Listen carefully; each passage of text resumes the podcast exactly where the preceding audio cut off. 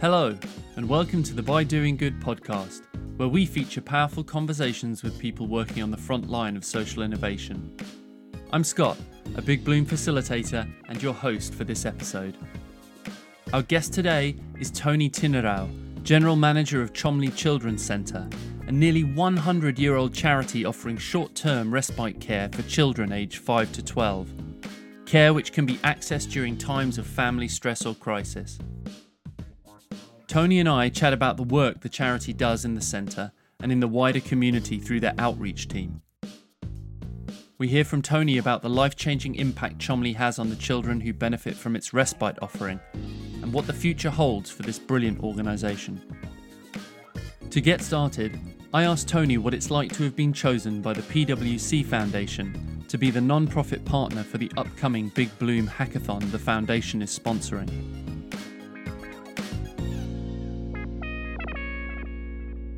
Well, when I first um, received the email, I was um, very intrigued. Actually, very intrigued. I thought, "What is a hackathon?" Um, and and how how fortunate actually are we to be chosen by such a fantastic large corporation such as PwC.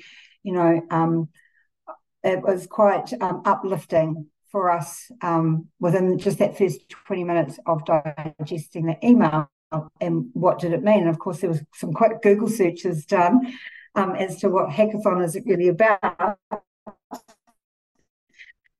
Um, and and then the opportunity that it that it's going to provide us, and um, for lots of different reasons, you know, looking at uh, what we see as a problem, um, and it, it, actually came at the right time. We've it's been a difficult um, time globally to raise funds for charities. You know, it's it's it's really really difficult, and um, it was it was really quite an honouring experience to know that PwC had um, chosen Cholmondeley Children's Centre to be the recipient of the hackathon. It's it's fantastic. It it really makes um, makes me think about you know so often um, grant funding is is a key part of how uh, charities and not for profits you know can can keep the mm. lights on to have you know to have a partner come on board who's sponsoring the hackathon is quite a different way to support um, a charity as well to kind of provide a a mechanism whereby you'll get an injection of new ideas and thinking. How are you feeling about you know the hackathon process? Uh, what do you know about it? Um, are you excited about it? We're very excited about um, the hackathon. I mean, as I said, had to do a little bit of Google uh, research, but after having um, a couple of conversations with your colleague, um, Gay Garner, we felt really relaxed about it. Um, and you know, she gave us really good um, check this place out, look at this. This is what we what's happened for these guys, and just we just read through. And what was really neat about it was that there were several New Zealand organisations that had participated in hackathons. So that makes it more real um, for us, doesn't it? Um, as opposed to looking at an overseas organisation that's accessed the hackathon. What it um, it couldn't come at the right time. We are, as I said before, we uh, have been looking really closely and lifting the lid on, you know, um, how do we raise funds, the much needed funds for for Cholmondeley Children's Centre to keep um, it open um, it, it's nearly uh, 100 years old, and um, with with 80% of our income generated from the kind donations and generosity of the people and businesses of Canterbury, and a bit wider, um, things have been tough um, for some of the grants and trusts that we would usually um, have some financial support from. So, and also the world is evolving and changing, and where do we need to evolve and change in how we raise funds? Um, and so it, it, came at the right time as we have been strategically looking and thinking, um, considering the next five years um, and how do we go about um, ensuring that we can continue to keep the doors open for the children mm. of Canterbury. Mm. It's so great to hear that um, you've got this opportunity to kind of inject some fresh thinking into what you described as a changing landscape. You know, um, the people who hold the purse strings, who've previously been donors, that's shifted. I mean, I just want to take a moment to say, you know, you've got a big birthday coming up pretty soon, Toni. Um, Cholmondeley Children's Centre is going to be turning 100 years old, founded in 1925, I believe.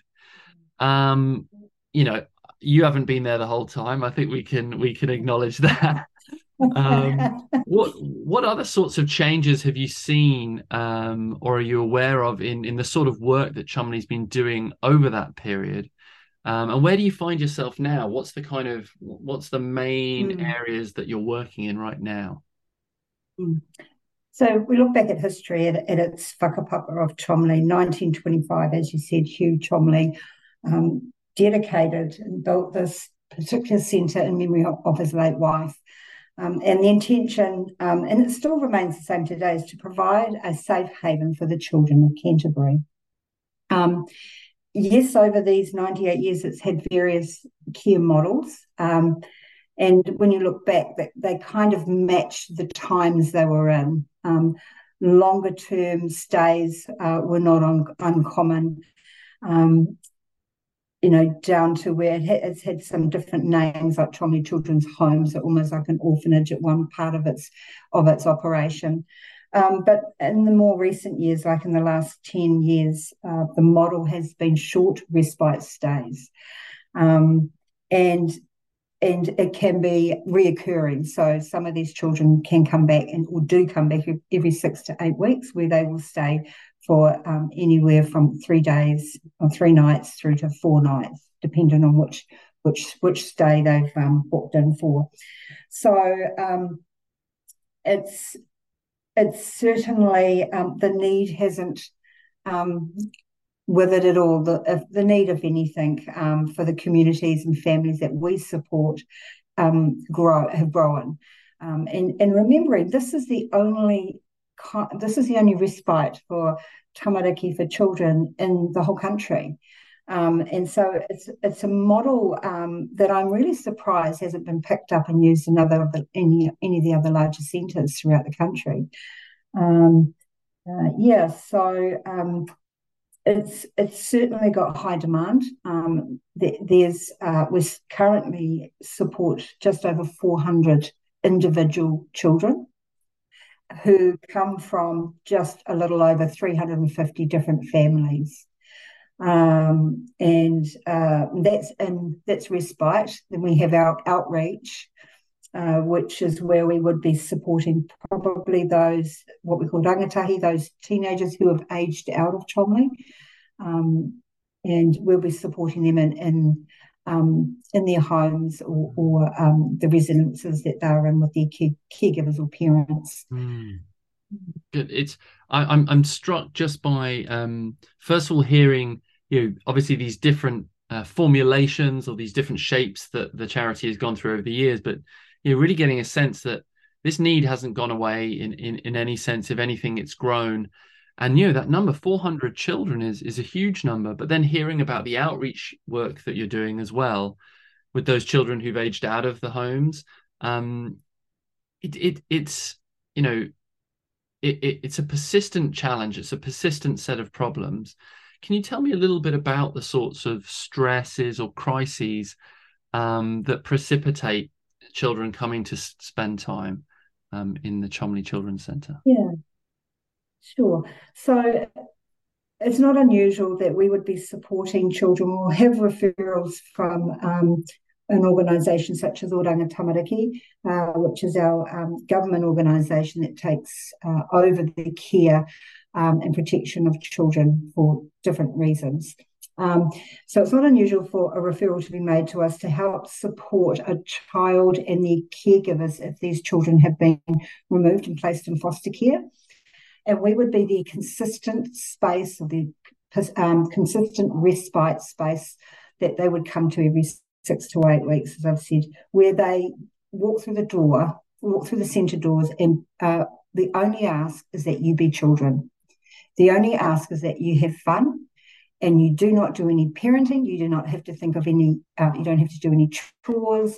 You don't have to think about looking after anyone else, but just having fun. Um, and so uh, that's one side of of our referrals. The other the other side is where families themselves, the caregivers, the parents, will, or grandparents, will be struggling um, with health issues. Um, it, it, could be accommodation. It could be um, interpersonal relationships. Um, you know, single families, um, domestic family violence, family harm, um, mental health and addiction. Um, and so these are big struggles for adults. So can you imagine for a child what it's like to be living in that kind of space and environment and seeing the people that they may seeing the adults that care for them who may not be the best for them, who they adore though and love, seeing those loved ones um, going through difficult times. Our children take on um, other people's stress, worries, and concerns. So, um, underlying uh, predominant issues are poverty, accommodation, mental health, family harm, and addictions, um, mainly. And then there, it has an impact on our children. So we have children that will struggle to be with their peers in the classroom. You know, children are they're frustrated. They're, they're, they're going through so many emotions due to the traumas that they're witnessing or, or the environments they're living in they're little, they don't know how to manage those things. And so Cholmondeley provides that safe haven where they can come and they're not being clinically assessed, they're not going through any um, sort of tests or testing. Um, this is purely a centre for children to come in and have experiences that children should have. And so our, our main goal here at Cholmondeley um, is to support each individual child to grow in resilience and to be able to have relationships with their peers. Um, our our belief in that is that then they'll they'll have a voice, they'll find a voice, and they'll be able to articulate their needs and wants to those adults in their lives and other people. So, um, yeah, that the, as you said earlier, um, it the need hasn't gone away. In fact, it's growing. And I guess you know as the world turns and has more of its struggles as it does, it's only natural that there'll be more demand. Yeah. Mm. It's it's so striking um, to hear you talk about something that sounds so simple um, a space for children to be just children to not have any other responsibilities or um, to be you know having like large kind of concerning topics that they're having to deal with um, I, I, saw a beautiful illustration on your website, Toni. Um, it's ti- it's entitled uh, uh, "Cholmondeley Promises That," and underneath there's all these hand-drawn silhouettes of children, and there's some splashing in puddles and flying. I think one with an umbrella or flying a kite. And there's just a series of you know uh, handwritten um, phrases around it. You know things like "We will be allowed to make mistakes, and we will be helped to learn from them." Um, we will get to make awesome new friends. Uh, we will always be respected by adults. Uh, we will have lots of fun. You um, what do you, you know, when when when these children coming from these very difficult um, situations uh, get to Cholmondeley, what do you want them to know, um, and how do you want them to feel when they're there with you? We want them to know that um, their voice is important and their voice is first. So we talk about our model of care as child led, child voice. Um, and so the first thing we're really clear about this is that um, their voice is the first voice, and their voice is what is what matters. Um, we uh, want them to know that we have prepared for them. We're expecting out of that 17 that have come in in this intake. Uh, we had one yesterday. We know all those 17. We know all their individual needs and we're prepared for them. We're prepared for you. We, we have made sure that we have put the best activities to support each of those needs on over the over your stay, um, and that you will be safe and you will not be harmed in any way. And if you're not feeling safe, you are able to speak to one of us really quickly and clearly, and we will hear you. Mm. Mm it's um you know to know that there's a place that you can go to um where you're safe to just be yourself um that you don't have mm. to you know try and take on anybody else's concerns or worries um and that you'll be supported must be so you know in itself that's that's it right that's the that's the the core of the respite mm. that these children are experiencing prime example was just two days ago. I, I, could, I could hear crying out in the reception area, and it got louder and louder, and then it got sounded very traumatic. And I thought, right, I'm going to have to go out there and say to the staff, it's obvious this child doesn't want to be here. I'll have a word to the parents or caregivers to support them to move the child out because it's not okay. Well, lo and behold, I got out to reception. This child was really upset and traumatized because she did not want to go. She wanted to stay. She'd had her first stay with us. She'd been with us for two nights and a planned stay, and it was now time to go home with mum and dad. And she did not want to go because she'd had so much fun. She was able to participate um, in the uh, activities that were planned, and um, she obviously we had such a great impact. Now, um, I did a little bit of investigation around the background of this child, and and quickly learned uh, that she probably hasn't experienced as much um, childhood um, as you would, would expect a seven year old to have had. Um, through lots of adversity that her family have gone through, you know. Um, so that was that's that's so neat to know that we're we're obviously we're we're, we're providing the right space that is has remained child led, child voice. Mm. You know. And so mm. and so mm. lovely to know um, that that child and many other children um, they know that this place exists and they they can revisit as well. They can continue to come back for short stays to get that sort of that that sense of uh, I guess a home away from home of sorts. Right. Um, yeah.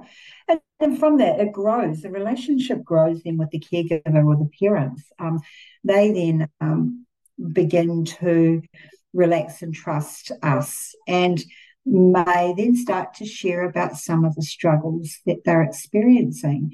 And that's why it's been really important to um, grow an outreach team that then um, can wrap around the, this family, this whānau, and um, if not provide the direct strategies and supports required, can help support and navigate and advocate um, for that for that family. Um, a lot of our families don't trust services anymore. They may have exhausted a few of them, or may it be unusual that they have grown up in systems and services themselves. Um, intergenerational service use, so social service users. Um, and so they, they've built up a lot of mistrust there's been their own trauma in that space. And um, so, it, and it's not unusual uh, to see it, you know, intergenerational through mm. two to three generations of, of families. Mm, and mm. I, I, read on the website um, that there's this phrase that you used about strength, strengthening the resilience of, of, of, communities more broadly as well. You've got a care team that they're they're doing this outreach work. Tell me a little bit about the sorts of work that they're doing. You mentioned already, you know, supporting families whose children may have taken taken use of the respite care. Um, tell me some of the other things that are happening in terms of this outreach in the community. Yeah, so it's not unusual um, for parents to say, "Look, I'm really struggling with the behaviour of my child or children," or "I'm really struggling to adopt or, or maintain good parenting strategies or routines," or um, a teacher or a, principal to say to us, look, we, we can't manage this young person's behaviour anymore in the classroom. And so what we what we know is it takes a village, you know, to, to raise a child. So um, we will support in home and in the classroom, one on one supports, um, uh, replicating strategies that we probably have used for the child um, in our respite centre. And and it's helpful for the child too, because if we're showing them strategies on how they can communicate their needs and communicate their feelings, we can share that with their teacher, their main teacher, or their main caregiver, then we are all speaking from the same songbook. And this child isn't so confused by getting lots of different communications on how he or she should be um, when they're in their different environments. So there's that. Then there's a long, we have, uh, we do quite a bit of work around youth um, offending. Um, so um, some of our some they have been our children or they haven't made it here to respite, but we uh, become known um, to the families. Um, so we're supporting parents or caregivers who are struggling with their young people who are um, youth offending. Um, and so we're working really closely with police, again, police, schools, and parents, and the young person themselves. And often what we find is our young people are uh, they're needing alternative um, opportunities that will distract them, I guess, from negative peer groups. And negative peer groups often are just children that are left behind. You know, they don't quite fit. Um, you know, they've struggled with behaviours in the classroom, therefore they've been put outside the door. That just sends a message to a child that you don't fit. And so it it incites the negative or unhealthy social behaviour.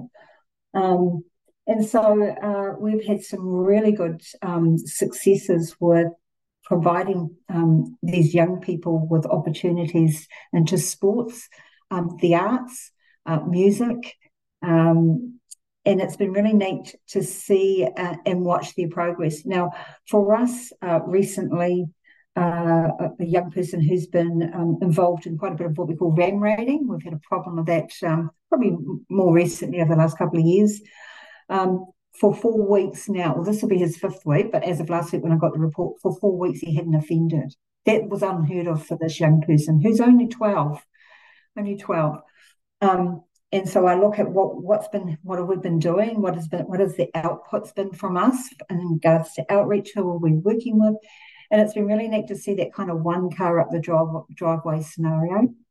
Um, and then there's um, other pieces of work where we're supporting caregivers and um, parents to either find their voice and advocate well for themselves through the systems that they might be connected to, whether it's corrections, um, whether it's um, MSD, um, whether it's health um, or mental health, and being able to help them and help them navigate those systems, but actually access those equitable services that they are entitled to.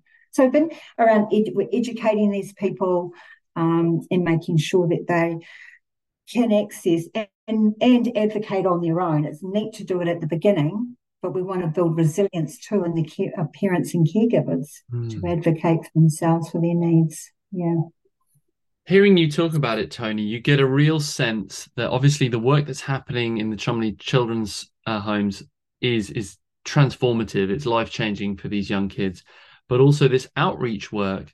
You know, so many different stakeholders, government agencies, um, law and correctional facilities, uh, teaching environments, families. You know, this, these are a lot of different stakeholders. You, you mentioned sometimes that um, uh, people might have some institutional mistrust or just you know kind of not be able to navigate some of the institutional systems i want to take a, a little bit of a turn to to you toni and, and the experiences you've had to that brought you here to bgm um, you know I believe you started out working in, in social services. Um, Tell me a little bit about your background and, and how is it that you come to be in the position that you're in right now? Hmm.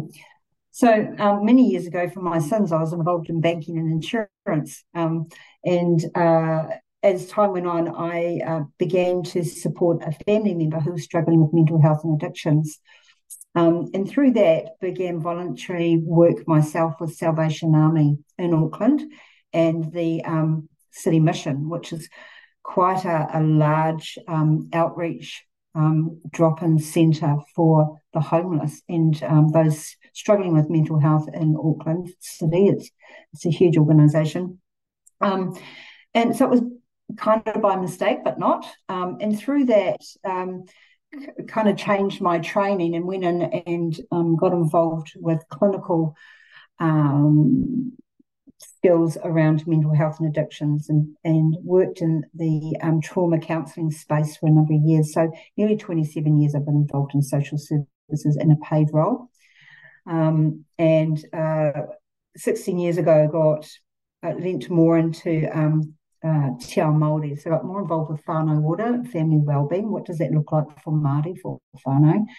Um, and wanting to build um, what I knew, what I could see was strong. If we could build stronger communities, it's okay. You know, um, I watch a system where a person comes along on a conveyor belt, and I do my piece, and then that person's moved on to the next service, and they do their piece, and and you could look at this journey, and it can go on for years. With with this person, I feel that that person's actually missed out on so many opportunities to have more great life as opposed to getting to the later years and starting to experience some better life. And by then, health is a problem. Um, the other thing was I saw a lot of cars up, up a driveway to support people um, with lots of mixed messaging, and I saw some pretty poor practices. And um, so uh, I naturally ended up developing services and programs um, with uh, another NGO and then worked across Christchurch's um, mental health and addictions system and, and supported programs and developments. Um, my passion itself is creating and building teams to work with people. Um, I like the idea. Of, I, I watched was a great ad on TV a few years ago around the AA and how they come the car, the car has crashed into a tree and a group of people came around in one go and got this car up and running. And that's how I see it as sometimes with families. You know, let's make this the opportunity now. And um, and so um, for me, um, building up people to work with people is, is my passion. Um, after working with adults for a number of years, I just kind of felt it was natural to now kind of focus more on, on children. Um, and I think becoming a mum late in life was probably what incited that as well. So becoming a mum um, was probably the push that I needed to consider young people and where their voice was. And so, um, yeah, and then I ended up here at Cholmondeley Children's Centre and have been here for um, just I think just under two years, um, and I feel like I've been here for you know longer than that. It feels natural. It feels that this is my people. Um, I really believe in the, I really believe in the kaupapa in, in its um, vision and um, the values sit with my values. Mm. Yeah, and, and you know, hear, hearing you talk about you know the different experiences you've had, whether whether they be personal or professional, that have shaped your career and, and the journey that you've gone on, it does seem like you've brought so much of that experience, you know, designing programs, bringing teams together. And as you said before, Toni, um, this this kind of mantra, it takes a village to raise a child. Cholmondeley it strikes me, you know, the the respite care that's offered is is the kind of moment when you know you have a pause in that child's life, but it's also an invitation to bring that team in, you know, to to kind of see where the child is, um, uh, bring in support for the family, um, build outreach work around that community more widely to think about how you can strengthen resilience. So it strikes me that you know your your experience, your career experience to date has sort of very much led you here. It seems like a natural fit. Mm. Mm, absolutely, absolutely. I um, I still amazed when I run into or meet adults now um, in various walks of life um, who give me, want to share with me their story, their experience of Chomley 20 years ago or 15 years ago, and how we provided a beacon of light, how we provided a, a haven for them and their siblings, maybe due to a parent passing suddenly or a parent needing um, to have a procedure at the hospital. It was quite intense, and, and the other parent needed to continue working. And how Cholmondeley had gone out of its way to be accommodating for that other parent to come and visit in the weekends while that, that this family group were here. Lots of stories like that. Um, and then, you know, some there's some horrid stories that of, of how they got here, but how they felt when they when they were here, and how that has stayed with them and resonated with them now as adults. And it's it's a place and a space they look back on and think. And they tell me this all the time. Thank God for Cholmondeley. Thank mm. God for mm. So you know um, that, that, must be yeah. incredible for you to hear um you know sometimes oh, how do i bottle that yeah, yeah I, I, as you as you get more senior in an organization especially sometimes you're not as close to the to the to the um, the work that's happening on the ground. But it sounds like Cholmondeley is is connected in that way to the communities that they're working with, and that you in the GM role, you're still connected to those people. They clearly uh, these experiences have stayed with them for the rest of their life because they want to tell you about them. They want to share That's how right. it's impacted their lives. Mm. Yeah, I, I, make it my business though. Every day I'm I go down on the floor and I greet every child um, and so I've gotten to know most of them by name over my time here. Uh, with that, I pop, I pop out now and again if it's appropriate into reception and introduce myself to the parents or caregivers. But I'm also out of community lot. I do a lot of other work and support uh, with other NGOs wanting to make sure that we can all work collaboratively together around one whānau. So that keeps me close to what's happening out in um, the community, and I'm, I'm make sure I'm quite actively involved with some of the biggest school, uh, some of the schools that these our larger groups of children connect to. So knowing the principals, knowing some of the, the senior faculty is really important to me. Um, so that when families and and and um, my outreach uh, staff are telling me particular case studies, I I understand the flow. I can see where the potential mm. barrier could be. Um, yeah. And, and like you say, ra- rather than then seeing the child in a sort of isolated context as like one part of that conveyor belt, you're seeing the wider picture and you're understanding the context within which that child is, you know, um, is situated at that time. You know, you meant you mentioned the partners that you work with. I, I, saw on the website there's a whole list of different partners. I can only imagine um, how important are the partners that you work with, and, and, yeah, how do you work with them? Can you give me an example, for? Mm. Yeah, so I mean, we have various types of partners from various sectors, and some of the relationships will be about sponsorship, um, regular giving, um, and such like, and then others are about um, working together around communities and how we do that together. So there's no transact, no money transactional um, happening here, but um, still as important.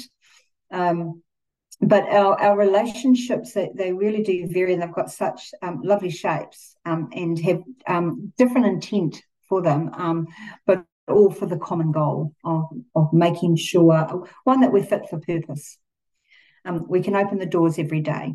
We are able to provide what it is we say we can, we provide.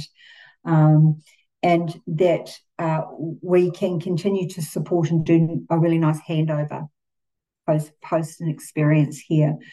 Um, with our corporate relationships, it's about um, uh, what I've found is that they believe in us and they believe in our vision. They, they um, fully support the kaupapa. They have a, a strong community sense that it's about um, making sure children do have opportunities. Um, so, uh, you know, um, that's not that's um, the most beautiful thing I think about the relationships at times with with all the partners is this real strong sense of it's it's our uh, it's our duty as adults to make sure all right. children are thriving. Doesn't matter yeah. if it's my child or your child. Yeah, yeah. That's beautiful, yeah. and you know, it it makes me really think about the impact that Cholmondeley's having um, in the community and, and how that's supported by partners. You know, dreaming big um uh you know where you know where do you see Cholmondeley kind of growing maybe with the assistance of the hackathon but more generally um what do you see as the bigger impact that Cholmondeley's capable of having well, I, one of the things I talked about a wee while ago was I, I believe we've got such amazing skills here, and we have such a, an incredible model that there's no reason we couldn't be a training ground as well to replicate the same um, understanding and passion for working with um, children and families.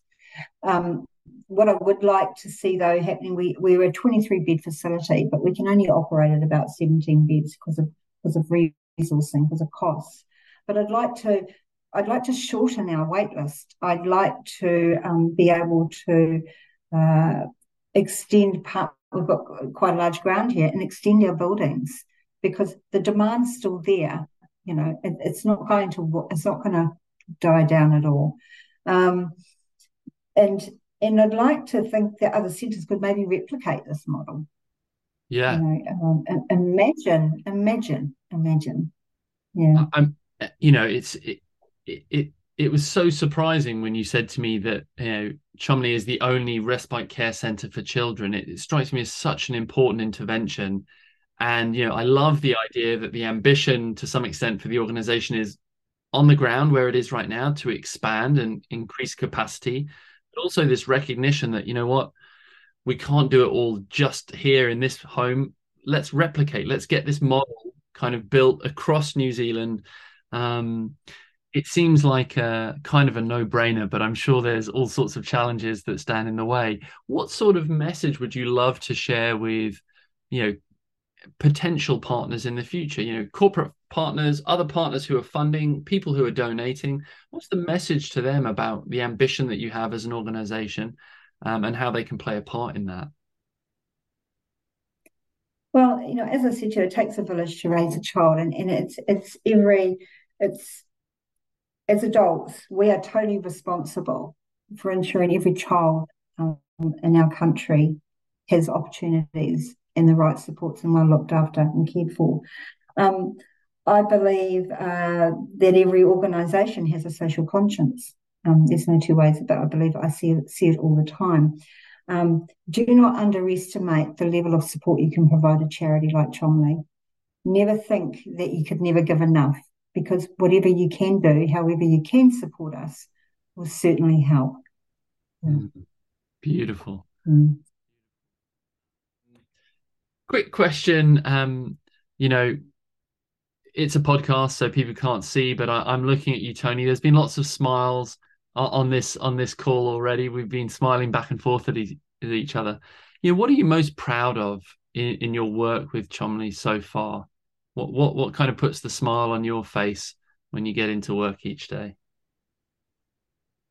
Oh, there's a few things that's really hard to pull out one. I mean, first of all, when I drive into Governor's Bay itself, it's so beautiful. It's a bird sanctuary. It's and I feel like that, and I know, and I've heard it from the children themselves about how they feel when they when their vehicle comes around the corner, start coming down our drive, and they can see the ocean out there um, below our um, cliff top. Um, what I'm most proud about is I know most of these children by name. I know my staff know most of the children by name. Um, include um, when I say my staff, I'm including admin as well, my fundraising team. Um, so that tells me that we are, are authentically engaged with our, you know, the consumers, the service users. Um, I know that um, we are making a difference. I've been around a few um, charities, I've been around a few NGOs, and um, I know the difference. Um, and I can say, hand on heart, um, if, if I passed away tomorrow, I would get in that box and I would feel very good. Job well done, is what I'd say. Yeah. Yeah. That's a that's a ringing endorsement, I would say, Toni. Um, Toni, I just yeah. wanted to say a huge thank you from me for sharing um, so generously the work that you're doing and about your own life and your own experiences too. Um, it's fantastic to hear about Cholmondeley. I'm really excited about the hackathon. Um, it's great that PwC Foundation have generously been supporting you in this in this thing. I, I'm sure that there's going to be some really great outtakes. As you said, you know, the ideas themselves for solutions, but also the general raising of awareness about the work that Cholmondeley do. Um, I'm really excited to see what happens for it. The hackathon's on the 15th of November, so I'll have my fingers crossed for you. But mainly just from me, Toni, just to say a huge thank you for sharing this time together. Oh, he mihi nui kia koe. Um, thank you so much for having me. Um, it's been great, and um, I'm really excited to see what what comes out of the hackathon. So I hope everyone's got fresh brains that day and, and arrived polished and feeling excited and focused because I know that I will be, and I'll be really interested to see how how it goes in the day.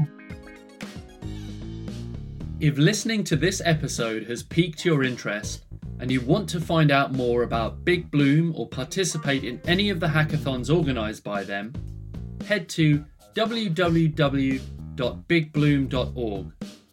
We always welcome anyone looking to get involved in social innovation.